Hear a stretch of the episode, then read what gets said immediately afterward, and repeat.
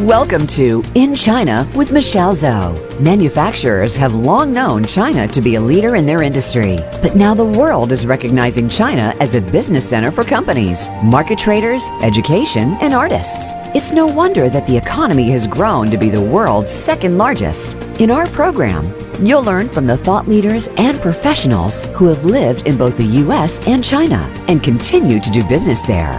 Now, here is your host, Michelle Zhou. Welcome to In China with Michelle Zhou. I'm Michelle, the founder and CEO of Pacific Technologies Consulting Group. We help American and Chinese organizations learn from each other, bridge their needs, and grow their businesses internationally. You can contact me at our company website, ptcgconsulting.com, or connect me on LinkedIn. Today we have Holly Yang on the show with me. She is a senior vice president and shareholder of Kidder Mathews. Holly has earned multiple national recognitions as a commercial real estate leader and influencer in the US. We're going to dive into the Chinese investment in the commercial real estate arena in the US. Holly, welcome to the show. Oh, thank you, Michelle. It's such a pleasure to talk about what I love to talk about. You and I have been knowing each other for a while, and we met uh, in Washington State China Relations Council, and we both served uh, on the board, really talk and plan about uh, China and Washington State, how we can help the business grow and how we can help do the those uh, cultural exchange. From your professional side, I know you are in the commercial real estate uh, this area. Can you tell us a little bit more about uh, your business, uh, the company you are working at, and also your background? Hey Michelle, I came to US from China as a graduate student. I got my CPA and worked for Ernst Young for a few years as financial auditors. And when family moved to Seattle, I found a calling. I love commercial real estate brokerage, and I've been doing that for 13 years now. Still, every day is a dream day, dream coming true for me. I am very passionate about what I'm doing. I joined the Kidder Mathews in 2013 and uh, started a, in our China services group. And right now, I lead this uh, team of bilingual professionals helping bridging U.S. investors with Chinese investors, facilitating their commercial real, estate investment deals. Mm. Yeah, I have seen the newsletters from your group, China Services. You guys publish a lot of statistics, opportunities, you know, analysis about what's going on with the real estate side and especially the investment uh, from China. Yeah, so this group looks like uh, you started this business uh, from scratch at uh, Kidder Mathews. Uh, can you tell us a little bit more about this company? Kidder yes, Mathews? yes. Uh, Kidder Mathews is the largest independent uh, commercial real estate firm on the West Coast. We have uh, Kidder Mathews started from Seattle in 1969 and now has grown to 22 offices up and down the West Coast. It's uh, we're a full-service commercial real estate firm that uh, has a property management service, uh, appraisal services, and a brokerage. Oh, that's great. Mm-hmm. Since this show is about China, so can you tell us a little bit more about uh, the China Service Group, uh, more specifically why you started that group? Okay. in, in, this company? Our China Services Group was started in San Francisco, but we didn't have a Seattle China Services Group when I joined Kidder Mathews. So it's uh, the reason we have this platform is to fill the void of the professional commercial real estate demand from the inbound investor from China, and also the demand from uh, the U.S. investors or, or practitioners who want to deepen their reach into foreign investor group. Mm. Yeah. Mm-hmm. Before we dive into how China investor is playing in the U.S. real estate uh, arena, let's first take a big picture view. Zoom out, look at the U.S. real estate market. Can you help us to draw a big picture of, in the past decade, how the U.S. real estate industry look like, the trend you have observed? Well, U.S. has uh, gone through probably one of the biggest recession of all time in 2008 and uh, slowly recovered in 2011, 2012, and uh, we're still seem going pretty strong, but all indication we are in the extended boom cycle. Which means another drop will come someday. Uh, well, real estate in U.S. is cyclical. We all know that it's going to come to an you know recession sooner or later, right? And uh, when U.S. economy recovered, we happened to have China's economy going really strong and generated a lot of wealth for even the middle class Chinese citizen. It went through decades of economic growth, just phenomenal growth. And also Chinese government uh, back in, you know, when US went down, they are actually encouraging investors to go overseas to invest. So what you see is, uh, you know, US economy went down and recovering and a lot of Chinese investors went uh, overseas on a shopping spree, basically mm-hmm. picking up a lot of trophy assets, single family homes, and uh, other investment uh, uh products. Between 2011 and 2017, actually Chinese investors have acquired at least 57 billion in commercial properties. And half of that came in the last, between 2015 and 2016. And that peaked in 2016 over 19 billion. This is based on Cushman and Wakefield's study. Mm-hmm. So I see a picture as you described when the U.S. economy is recovering slowly, right? Because I know the big drop of 2008, uh-huh. then yeah. you know 9, 10, it's really slow. And in this time, the China's money investors they came in, came in and flooded in. Yeah, yeah. exactly. Uh-huh. So and you said uh, there's a peak and it's kind of dropped uh, from China's side a little bit. Yes. So why is that? What's behind the, all this, this trend? Well, the biggest reason is uh, the capital control placed by Chinese government in 2017. The process of uh, having money shipping overseas is getting harder and harder. Mm-hmm. Then, if you look at uh, the statistics uh, or the numbers you have, who were those uh, Chinese investors uh, coming to the U.S. in the commercial real estate side? Can you help us to understand that? Yeah, Just yeah. I'll give you a little bit uh, understanding on the profile of the investors. If you look at the 2016's transactions, over half, um, you know, we said it's peaked at 19 billion. Over half of that were deals over 1 billion.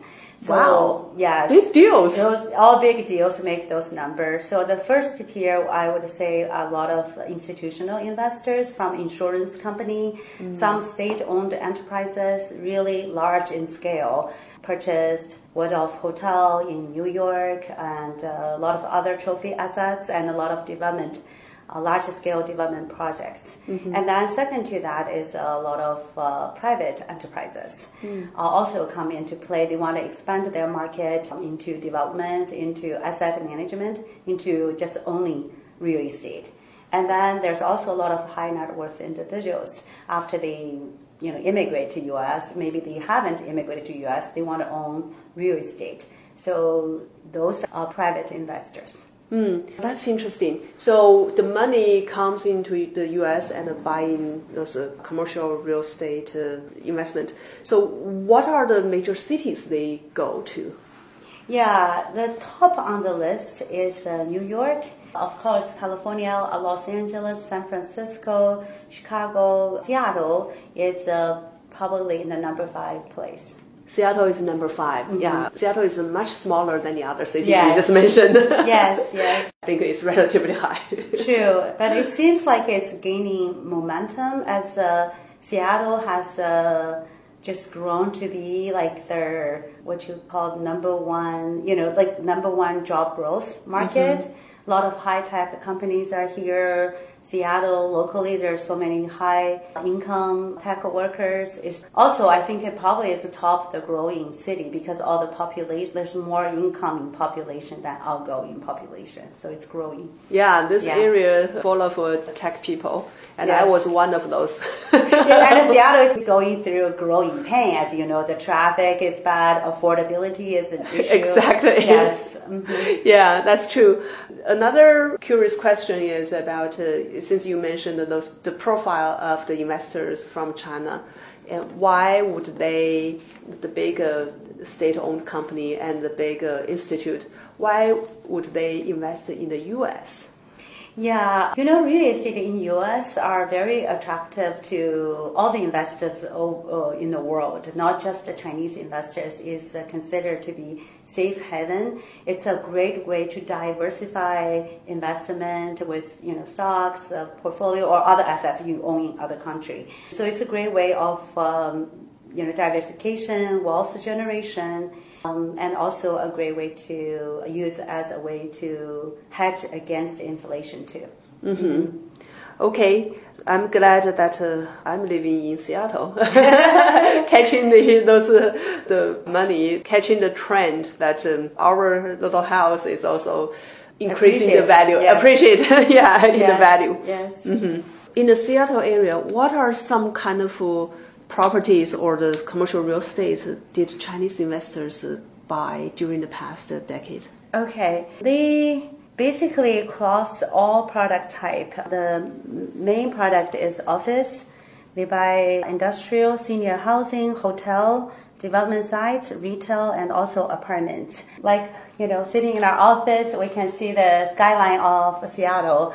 The tallest building, for example, Columbia Tower, was uh, acquired by Gaw Capital from Hong Kong. Wow. And there's Seattle Tower, Dexter Station. Those are all acquired by Chinese investors or investment company. Uh huh. Mm-hmm. Wow, those are very big deals.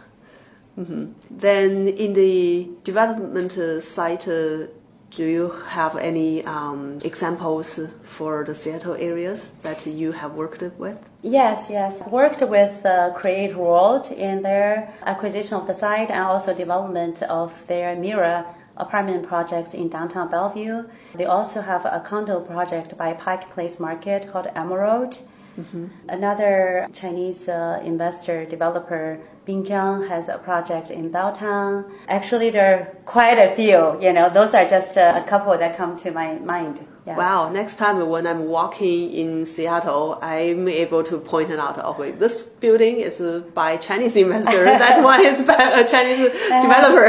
yes, they are also very active in U District. Yeah. Uh huh. Mm-hmm. The U District is the University of Washington district. Right. Yeah, that's mm-hmm. one of the area with a lot of activities happening these days. Mm-hmm, mm-hmm. Uh, I remember there was a number quoted by the Seattle mayor about the cranes in Seattle, mm. and she mentioned uh, that if you look at uh, development uh, of the cities in the U.S., mm-hmm. Seattle is the city with the most uh, That's cranes. right. We're yeah. number one. For a small city like Seattle, that's quite amazing. Right. Yeah. So if you come to Seattle, any of our listeners come here, you will see, look up, and you will see in the sky a lot of cranes, very busy working there. All right, I think it's time to take a quick break. And when we come back, I want to zoom into differences between Chinese investors and uh, American investors in the real estate uh, industry, as well as the, you know, really help us to understand what are some characteristics of the Chinese investors so we would be able to understand uh, how to work with them. We'll be back right away. Are you interested in expanding your business to China but don't know how to start? Are you wondering how to grow your sales in the China market and win over competition? Meet Michelle Zhou and her team at Pacific Technologies Consulting Group. Our consultants are U.S. China experts and have all lived and worked in both the U.S. and China with many years' experience in market entry strategies, management, and execution. We can help you find the right partners, develop opportunities, and grow your business in China. Please visit ptcgconsulting.com today.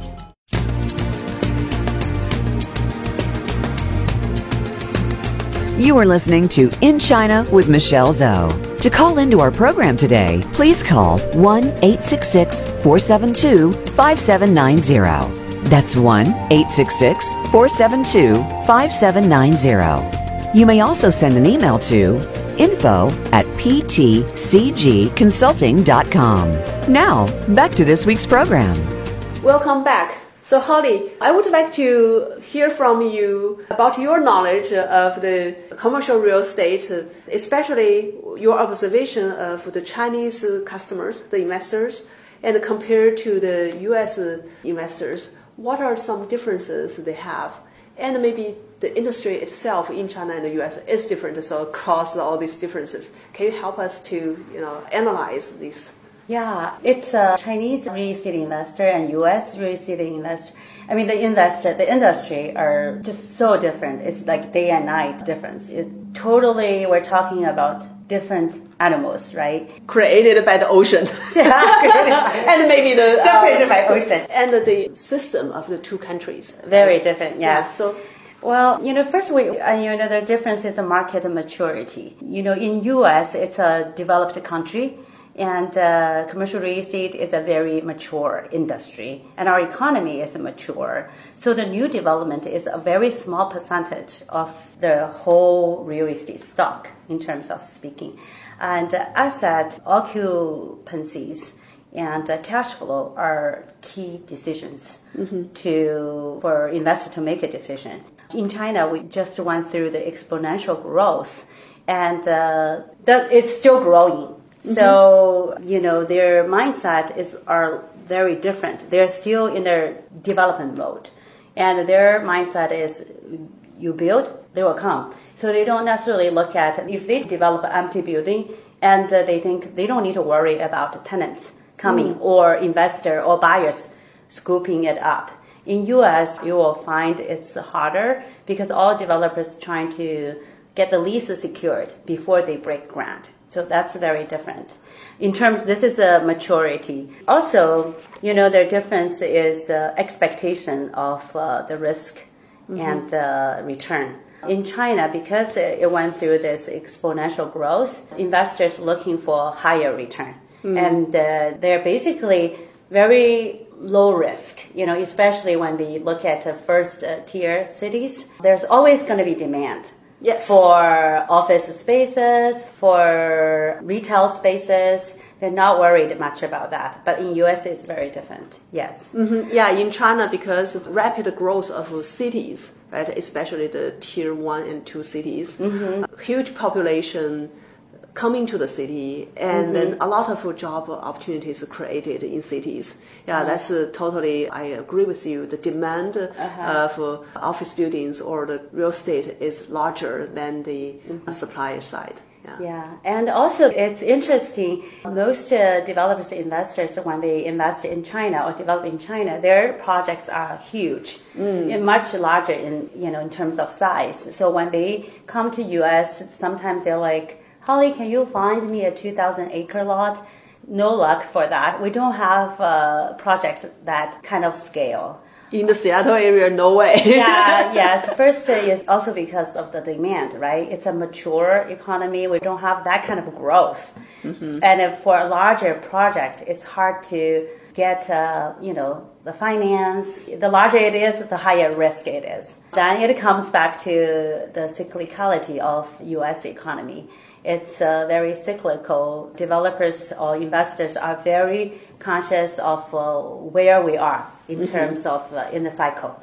Yeah, in terms of the scale, I have a good example because I bought my parents a apartment in a third tier city, uh-huh. and you know how big the complex is. Uh-huh they have over a hundred buildings. Yeah. Each building is over thirty floors high.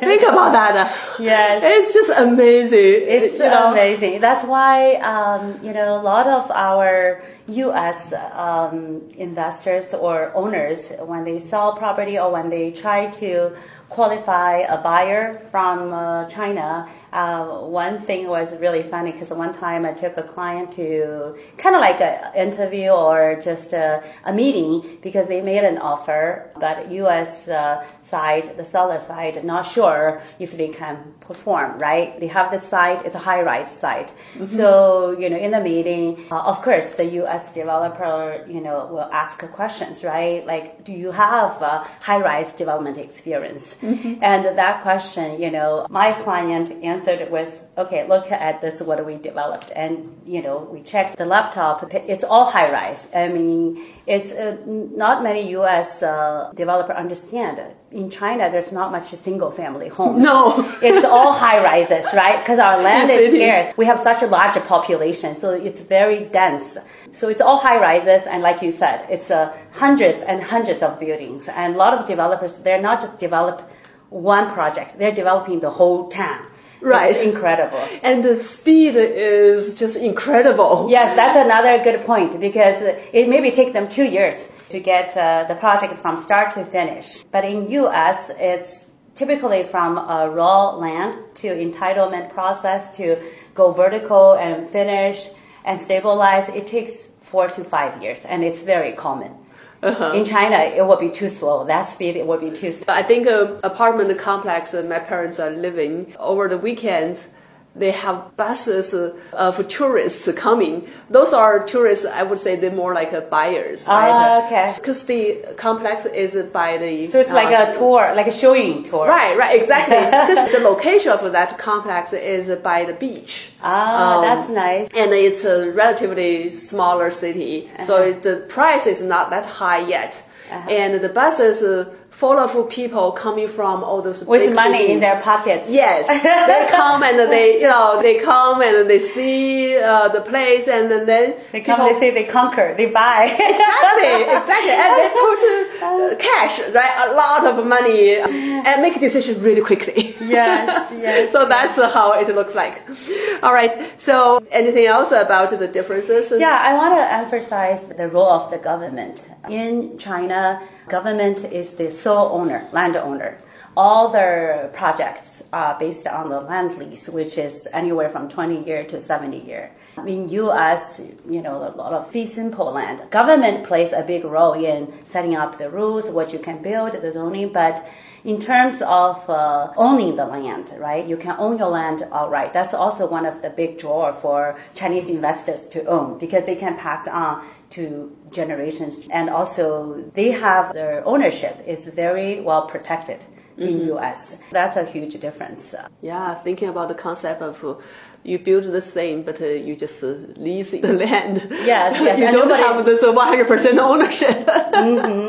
You own the you own inside the building. you own inside the building. Yes, yes, yes. okay, but underneath is not yours. Yes, and another huge difference between U.S. investment and uh, China, I mean real estate investment, because uh, you know U.S. is a more mature industry, so there are financing readily available if you want to own an office building. Uh, in China, you know, it's very hard to get a mortgage because the financing instruments are not readily available for individuals to or investors to own a commercial real estate building.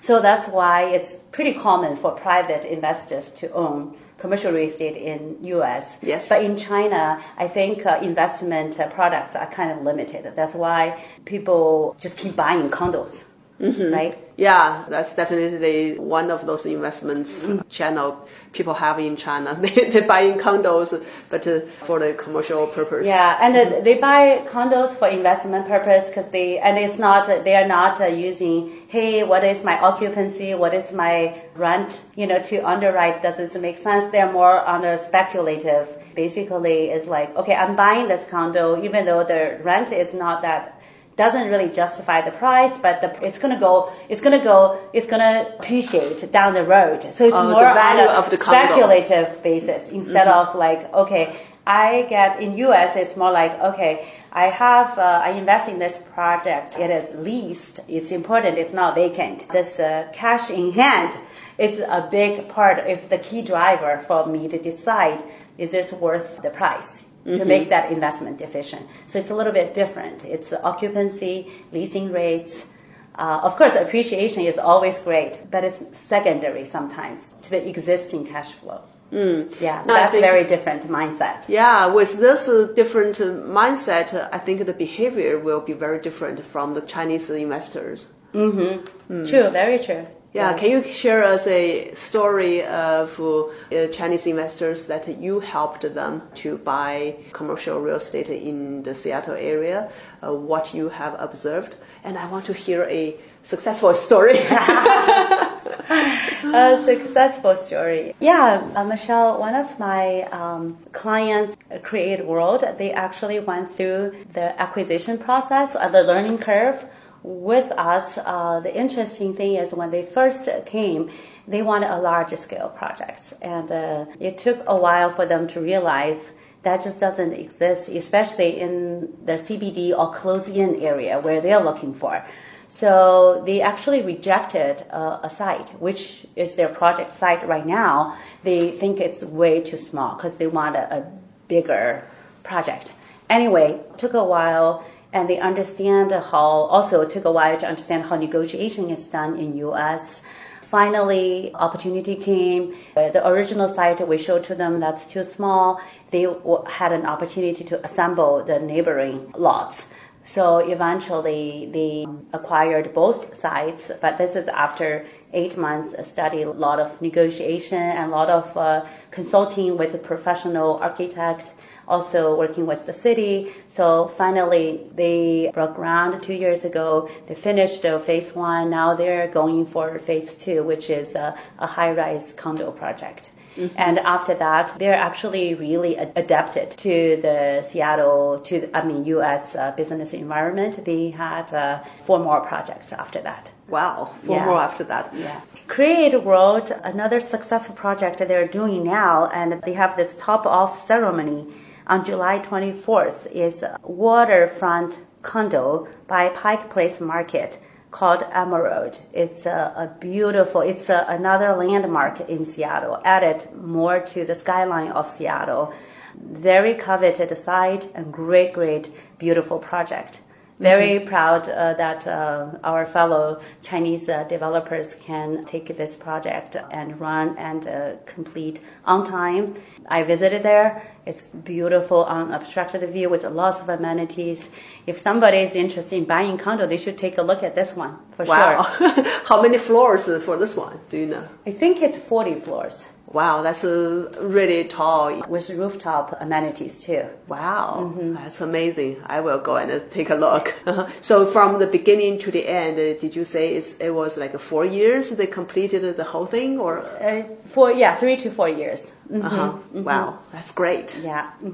And uh, since they are the Chinese side is your client, mm-hmm. I believe in this whole process of many months of hard working, you have been the key person in the middle to help them understand uh, in the U.S. you know how this uh, commercial real estate market look like and mm-hmm. how they can work with the American side uh, mm-hmm. on this deal. So is that uh, if you look back at the journey you went together with this client, what are some key factors that you think uh, made uh, this deal succeed at the end? First, they are very smart, successful developer already in China. Mm-hmm. So they have the pre-requirements, they have the funds, they have the experience in China.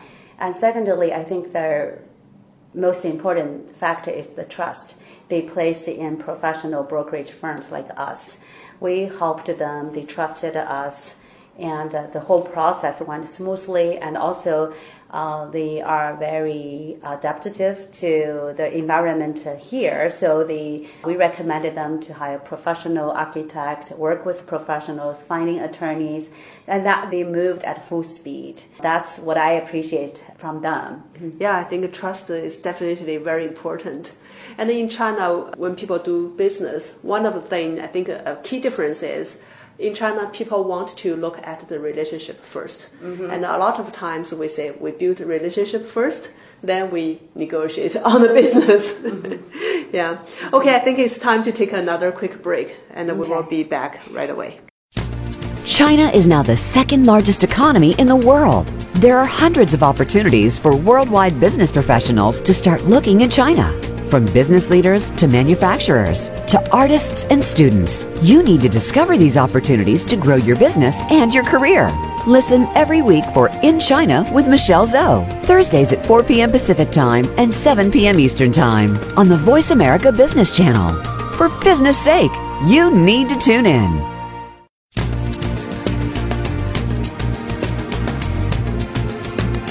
You are listening to In China with Michelle Zhou. To call into our program today, please call 1 866 472 5790. That's 1 866 472 5790. You may also send an email to Info at ptcgconsulting.com. Now, back to this week's program.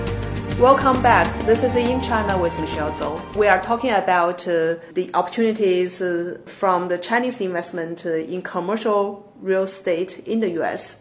So, Holly, now let's zoom into from the US uh, listener side, right? If we're, we're looking at American business or American investors, what kind of advice you can give them so that they would be able to work with these Chinese investors smoothly on projects in the future? Okay, I think the rule of thumb is uh, just be mindful that they are different. They operate in a different with a different mindset. They're coming from a very different uh, culture background. So be mindful of Chinese culture. If you're not sure, just ask or you know do some research i would that's the rule of thumb. And if i break it down i think you know because working on both sides you know chinese culture is very high contextual meaning they put more emphasis intuition feeling less emphasis on what's written black and white on the paper. Well, so, I think uh, in another words here means Chinese may not tell you yes or no, right or wrong, in a very frank way. Mm-hmm. There's a lot of things hiding in the things they expressed. So need a little bit more in-depth understanding of the exact meaning behind it. Is that correct? Yeah, that's correct. Compared to um, Westerners' communication style, we're talking about communication style. Chinese investors or people, culture, tend to be indirect. This is a way to avoid a conflict. If, uh, let's say, one person, you know, let's say a project, one partner proposes, hey, this is how we're going to do it, who is going to be the decision maker, how we share profit, then with uh, Chinese investors, typically they are more reserved. Even though they don't agree with you, because they don't want to offend you. So in your culture, it's saving face, be polite. So they might nod their head and just seem like they're getting along, but actually they might find that completely not acceptable. Uh-huh. So it's just a way to avoid conflicts because we uh, Chinese people emphasize on harmony. exactly. That's one of the things when I work with my American clients, they complain, they said, Michelle, I never know if they're saying or no or not, right? Why don't they just tell me no? it's totally okay. Yeah. So in your cases, how do you help American clients understand that's a no? Well, I encourage both, right? You know, encourage uh, American Westerner client just read between the lines. like yeah, and then I encourage a Chinese uh, client to be more outspoken because that's just more efficient, right? Yeah. It's not personal, but it's Chinese culture to build that trust the personal relationship. It's a mix of personal relationship to the business relationship. But in U.S., as business is business. You don't necessarily have to take it personal. No is fine. We can all agree to disagree. Uh-huh. But in Chinese culture, disagreeing meaning a little bit uh, upsetting, a little bit uh, contradictory. They try to avoid that. Mm-hmm. So they might go beat around the bushes, or they just uh, wait till next turn to say, but it's just not uh, efficient because this might cause misunderstanding. Yeah, that's true. Mm-hmm. Mm-hmm. So, what other tips do you want to share? It's not just like Michelle has uh, pointed out too. It's not uh, Chinese business, U.S. Uh, business, not just uh, language barriers. Because language, you can always hire a translator, but culture barrier is even bigger. Actually, mm-hmm. a roadblock to sometimes to successful partnership or successful business transactions. So you would want to work with professionals like us mm-hmm. to make sure the transaction goes smoothly and there's no missed opportunities or going into pitfalls. Mm-hmm. Mm-hmm. So when we say cultural differences, that's a really wide scope of things we're indicating here. Mm-hmm. Let's be more specific let's pick one or two things uh, help our audience understand when we mean cultural differences, mm-hmm. what it is. There are so many differences, it's hard to pin it down, but I give you some examples. The Chinese are very big on numbers, right? Some numbers mean good luck. Some numbers you try to avoid because it doesn't mean very well. So there are uh, examples, there are real estate that we've shown to clients, but because the number, the address number doesn't sound right. like Chinese love eight, but they don't like it four. Four, yeah. Especially four at the end. They don't like that. But, uh, and the reason. Yes. four means death. Yeah, or the exactly. sound, I wouldn't say four means death. Four in Chinese, 四, it sounds the same as the death, this word. Right. It's a little things, but it can kill the deal, right? And at one time, my client told me, Oh, I love everything about this property. I don't like the number. Well, knowing the U.S. Uh, how the business is done here, I'm like, you can change the number, right? And then it's like, really, you can change them? I'm like, depend. It's doable in some area if their numbers are still open. They're still you can still change the number. So. Uh, that's just a one small example. There are a lot of other differences. Yeah. Mm-hmm. That's also one of the reasons you see a lot of new projects here in Seattle. All has an eight in it. Uh, oh, has an eight. Did you notice that? yes, I noticed that. That's interesting. Both Bosas project is 188. Right. Yes, and uh, Plus USA here, Mm-hmm. the project is called Aleph 8, and there are a couple, a lot of other 8 projects named as 8. So when I see It's a sign. project with an eight, uh, there might be some Chinese cultural elements inside. yes, yes, and also, or they build this project exactly, they want to attract um, Chinese buyers too. Mm-hmm. Yeah. Interesting. Mm-hmm. Anything else? Also, I want to just uh, remind uh, Westerners that uh, there's a, because uh, in terms of marketing channels, in China, there's a censorship for Google, Facebook, and Twitter. They're all blocked in China. But 80% of the population use a mobile phone. So if uh, any people want to reach out to Chinese investor, you know what they use. WeChat, Qzone, or Sina Weibo. That's what they use, yeah. So uh, what you are saying is uh, we should use right communication channel to reach to Chinese uh, uh, people. Mhm. Yeah, and uh, the other thing is in China, a lot of the consumer behaviors is very different than the U.S. So if we want to you know, host our Chinese uh, investors, the way if you feed them those very fine American food, maybe the Chinese investors uh, sometimes their stomach uh, just does not fit this type of food. And because I have met a Chinese uh, businessman, a delegation went uh, for a, uh business meeting and they had a dinner together. Very good restaurant. Yeah. But at the Fine end, dining. Yes, at the end, when these people went back, they didn't eat much. But when they went back to their hotel, uh, took them there, and on the way they asked me, Michelle, can you find me a Chinese restaurant where I can find noodles?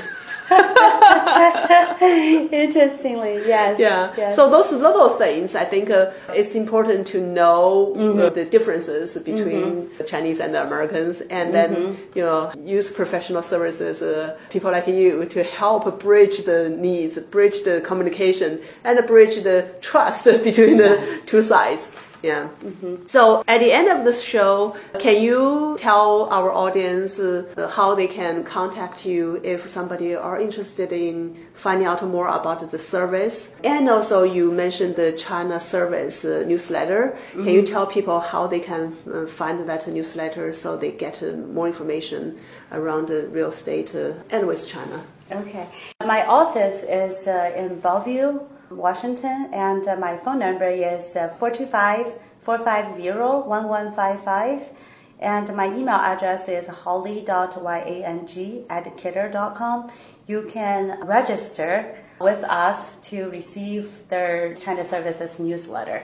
How do they register with you? Yeah, they can the just send me an email. Send you an email. Send me an email or call me. Yeah. To get that newsletter. Mm-hmm, Yeah, I really encourage our audience if you are interested in doing business with Chinese investors in the commercial real estate uh, area, sign up for that newsletter. It has great information about the market, about the investors, and about uh, successful stories. Yeah, wonderful. I, I'd be happy to help. So give me a call. Great. Thanks so much, uh, Holly, for your time and uh, knowledge sharing. I also want to thank our audience for being here with us. Today we have talked about uh, the opportunities uh, from Chinese investment in the commercial real estate in the US. You are listening to In China with Michelle Zhou. Talk to you next time.